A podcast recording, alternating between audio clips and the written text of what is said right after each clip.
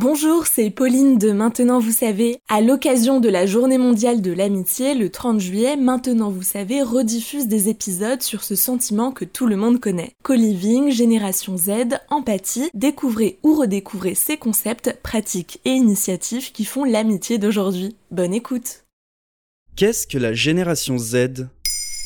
Merci Corail21 d'avoir posé la question sur Twitter.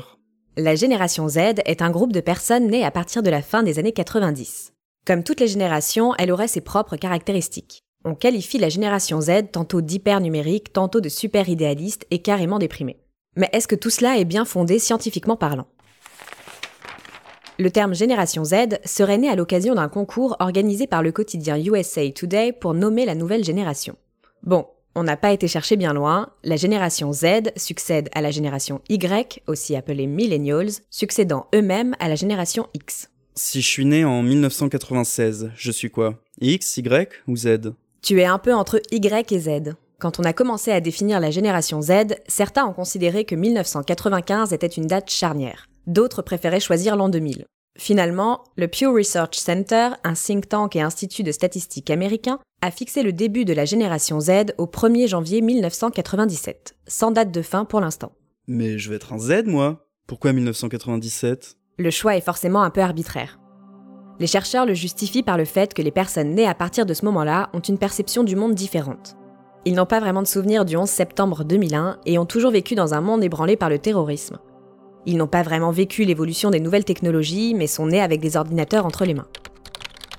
Selon The Economist, la génération Z serait plus éduquée, plus ouverte et militante, mais aussi plus stressée que les précédentes. Et puis surtout, on adore critiquer ces jeunes qui arrivent sur le marché du travail. On les aurait trop chéris, ils seraient fragiles, dépendants de leur smartphone, asociaux, incapables d'accepter la hiérarchie. Bref, un vrai casse-tête pour les entreprises. Mais aussi une opportunité. Ils seront bientôt la plus grande catégorie de consommateurs. Mieux vaut apprendre à les comprendre.